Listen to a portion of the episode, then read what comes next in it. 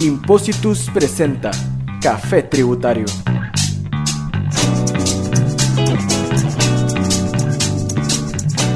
Muy buen día, estén teniendo todos ustedes que nos hacen el favor de, escucharnos en esta segunda parte de nuestro primer café tributario. Eh, está conmigo mi compañero y amigo Modesto Vargas. Modesto, ¿cómo estás? Bien, y vos, César, pues un gustazo de compartir con vos nuevamente, además de un fantástico café eh, costarricense, pues ciertamente este temazo interesantísimo de, las criptomonedas. Así es, comenzamos eh, nuestro, nuestra podcast anterior dando algunos elementos un poco teóricos de lo que es en sí la criptomoneda, porque algunos de esos elementos nos van a servir, por supuesto, para entender ya la parte tributaria, que es a la que dedicaremos este, este segundo audio. Eh, en ese sentido, bueno, va a ser muy importante eh, ya ahora sí atender justo los elementos o los momentos que tú planteabas, Modesto, en, el, en, el, en nuestro podcast anterior, en nuestro café anterior, que, que como tú bien dices, es un café costarricense delicioso que nos tomamos mientras grabamos esto. Así eh, es. planteabas los momentos de relevancia tributaria, ¿verdad? Y vamos a, ir viendo uno por uno. El primero de ellos, pues, va a ser, por supuesto, la creación de la criptomoneda. Este momento que de la nada o del trabajo, el proof of work que veíamos y demás, ah, eh, hay un nuevo asset, hay un nuevo activo. En ese sentido, eh, se reconocen que hay, digamos, eh, varios, varias maneras de crear criptomoneda. Una, el proceso más típico es el, de mining, el de minería. Otro que es conocido como airdrops, o la traducción en español sería eh, gotas de aire. Mm, interesante. Y otras como el Initial Token Offering o el Forging. Uso los términos en inglés, Modesto, porque es importante, pues aunque obviamente nuestro idioma es el castellano, eh, familiarizarnos con estos términos, porque a final de cuentas son los que se, utilizan, ¿verdad? Así es. En ese sentido, veamos que este proceso de minería consiste, a mi parecer, en una ordenación de factores de producción materiales y humanos para intervenir en una producción de una criptomoneda. Ya estoy utilizando el lenguaje que nuestra propia legislación utiliza.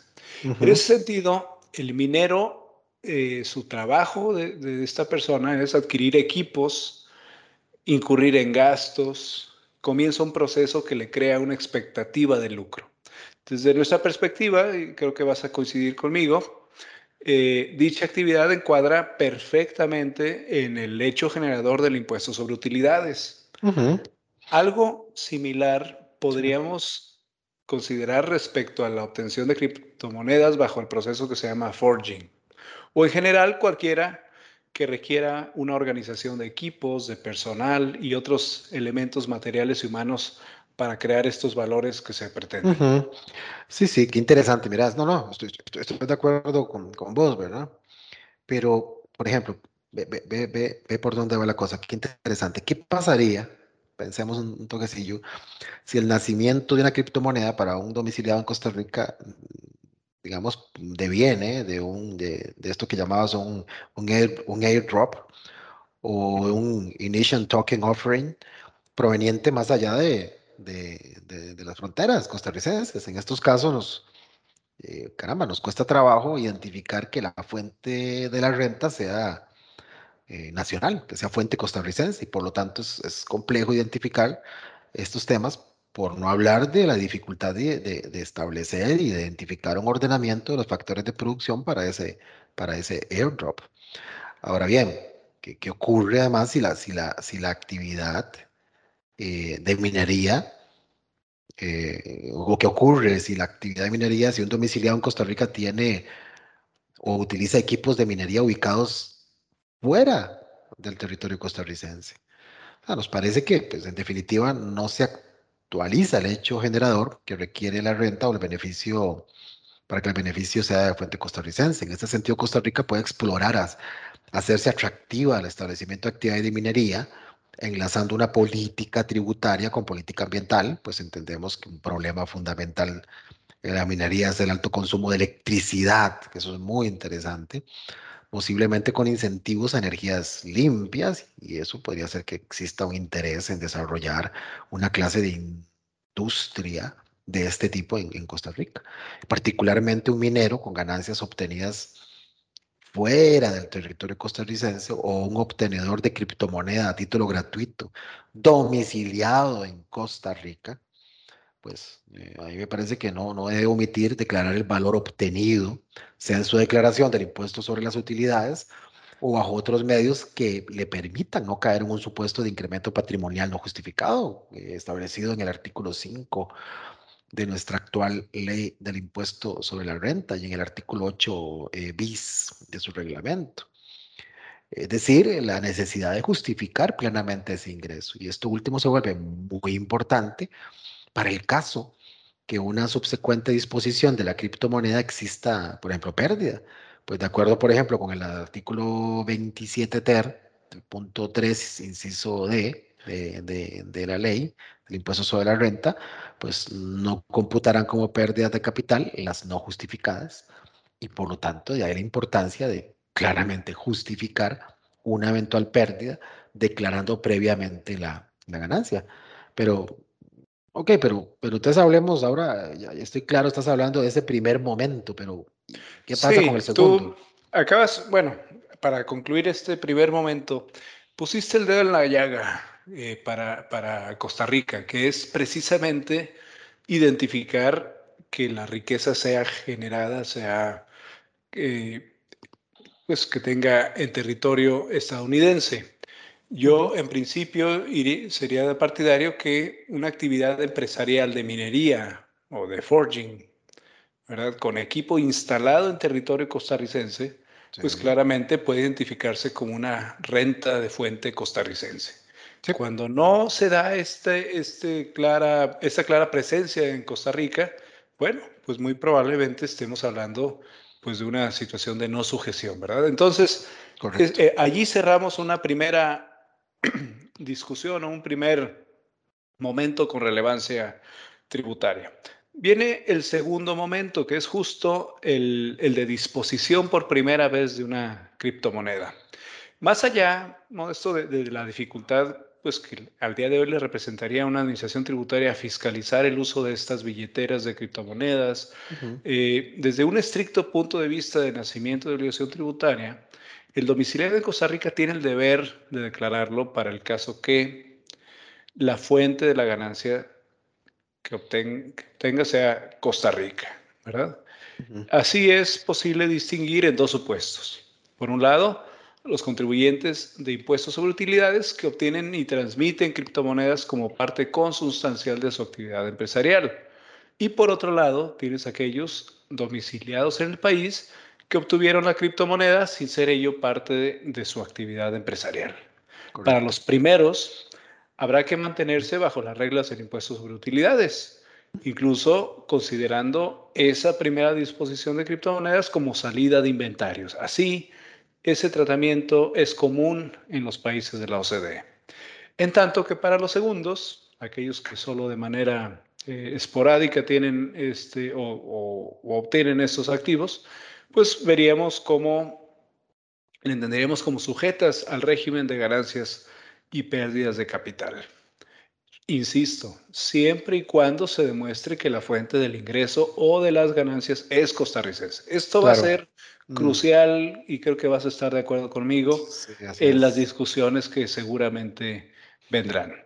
Respecto a este último eh, eh, supuesto que mencioné respecto a incluirlo en las, el régimen de ganancias o pérdidas de capital, pues el artículo 27 ter, el numeral 3 de la Ley de Impuestos sobre la Renta, dispone en su inciso A lo siguiente.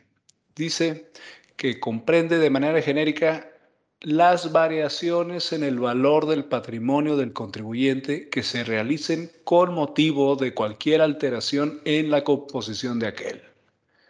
Eh, mm. El enunciado sigue, pero en esta parte que acabo de mencionar está, me parece, el meollo del asunto. es, evidente que tener una criptomoneda, negociar con ella su sola venta o su empleo para adquirir otros bienes o servicios, pensemos, por ejemplo, para adquirir un inmueble, pues nos lleva a un momento de realización de una ganancia o una pérdida de capital. Si el adquirente en Costa Rica de una criptomoneda es contribuyente de impuestos sobre utilidades y la obtiene de un no domiciliado, pero podríamos identificar que la criptomoneda se ubica en Costa Rica, pues deberá realizarse esa retención del 2,5% de la contraprestación acordada conforme al artículo 28 ter de la misma ley. Sí, correcto. La transmisión de criptomonedas debe realizarse bajo reglas de valoración previstas también en la ley, concretamente en el artículo 30 bis, ¿verdad? Y esto, bueno, será sujeto a las reglas ahí mismo señaladas y, y en su reglamento. En su reglamento. Nos parece que en general la legislación costarricense regula bien, regula los bienes de capital de una manera amplia, de tal manera que podemos englobar en ellos la propiedad o posesión y la posterior transmisión de criptomonedas. De, de manera expresa, se habla de variaciones en el patrimonio del contribuyente que se realicen con motivo de cualquier alteración de la, en la composición de aquel. Así que, pues sin necesidad de darle un nombre específico exactamente, eh, quien es un propietario de una criptomoneda, a partir de su transmisión, hay una modificación de su patrimonio y habrá con ello una ganancia o una pérdida eh, en capital.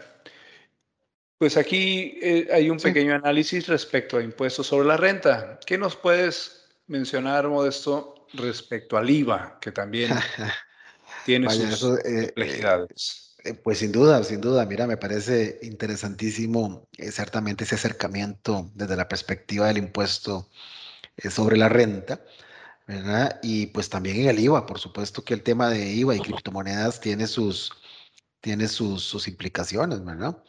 Y, pues ciertamente en lo que respecta al IVA, yo creo que vos estarías de acuerdo conmigo en ubicar la entrega de criptomonedas en el supuesto de no sujeción previsto en el artículo 9.11 eh, de la ley referido a la entrega mm, de dinero a título de contraprestación o pago.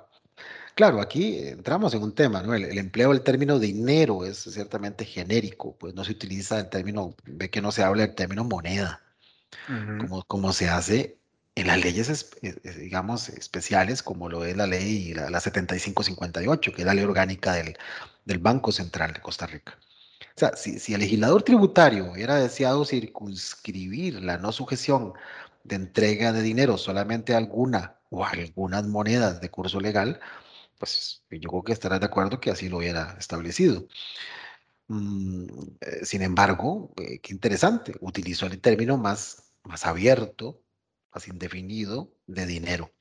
Y a ello agregó que su entrada eh, que su entrega, perdón, se haga a título de contraprestación o pago, lo que nos permite ver que se refería a, en realidad, cualquier medio de pago dinerario, de pronto incluida las criptomonedas. Ah, este es un tema que, caramba, eh, lo, hace, lo hace muy interesante, ¿no? Sí, sí, una interpretación interesante. Sí, y aquí hablamos de dos acepciones de la palabra dinero, ¿eh? la que nos da la Real Academia de la Lengua, por ejemplo, en su, en su, en su diccionario, y que resulta más, eh, de las cuales, de las acepciones que vienen ahí en el diccionario, uno puede ver que las más pertinentes, por ejemplo, en lo que estamos hablando es el dinero visto como medio de cambio o de pago aceptado generalmente, es una de las acepciones, otra que dice moneda corriente. Ve qué interesante, así pues el hecho de que la transacción mundial con criptomonedas es una realidad y que existe un público amplio que las acepta como medio de pago podríamos llegar a la conclusión, ¿verdad? preliminar claramente, que entran en la idea plasmada por el legislador del IVA y por ende que estaría en el supuesto de no sujeción indicado. Parece que es una primera aproximación, obviamente, que podríamos eh, tener hacia este tema. Pero claro, César, qué interesante. Estamos hablando de la criptomoneda como tal, per se. Pero, pero es diferente cuando hablamos de los, de los, del servicio cuando, eh, por el cual se paga con criptomoneda, cuya, cuya sujeción o no va a depender en el IVA del mismo, así como su cuantificación en moneda de curso legal en Costa Rica, conforme a las reglas comunes a cualquier, a, cualquier moneda eh, eh, distinta. Entonces, como ves, el tema es ciertamente fascinante y entonces creo que podemos dar algunas, vos sabes, yo creo que estamos llegando al punto en el cual, mm, dando estos elementos generales, esta visión general, que ciertamente es muy retadora porque, vamos a ver, es algo que se está dando en este momento y en el cual no tenemos respuestas definitivas, pero podemos por lo menos dar algunas recomendaciones, ¿no? Sí, así es. Y, Modesto, es que no vamos a, no vamos a llegar a, conclusiones definitivas porque lo hemos dicho antes, eh, la, creatividad humana nos supera a cualquiera y los productos, eh, ya sean puramente criptomonedas o, derivados, como los vemos, híbridos, eh, pues es, son infinitas las posibilidades. Entonces, definitivamente caso por caso habría que irlo analizando. Pero eh, como para intentar dar algunas conclusiones o algunas posibles áreas de mejora en la, en la normativa costarricense, eh, pues definitivamente puede ajustarse y eh, pues ser tan sofisticado como se desee para regular el fenómeno de las criptomonedas. Mm, en estrictos, yo, yo creo, soy muy escéptico porque me parece que un, un solo anuncio de que habrá una regulación específica ya tendría, fíjate, un impacto en favor del valor de las monedas.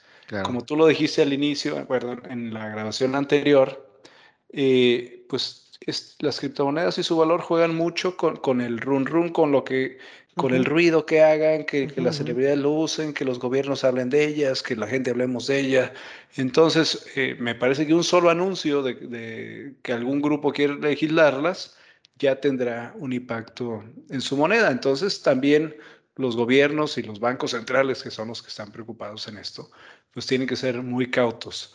Así que, eh, pues me parece que antes de iniciarse un proceso normativo, el gobierno o la asamblea, deben saber que con, con hacerlo, con informarlo que van a regularlo, ya directo o indirectamente están dando alguna especie de publicidad positiva. De acuerdo, sin duda, sin duda. Y eh, pues más allá de lo que pueda regularse en materia comercial o, o monetaria, en el ámbito tributario no hay graves lagunas, en principio me parece, sino que en todo caso faltan herramientas a la administración tributaria porque para que la eh, como ya lo habíamos mencionado en principio, eh, quien hace negociaciones o quien obtiene ganancias y pérdidas las debe dar a conocer a la administración, pero bueno, si por alguna razón omite esta información, al día de hoy pareciera que la administración está un poquito descubierta. En ese sentido, se pueden eh, generar regulaciones de deberes de información más precisos a los contribuyentes, de manera que se den a conocer de manera explícita la propiedad, el tipo, el valor de adquisición de las criptomonedas.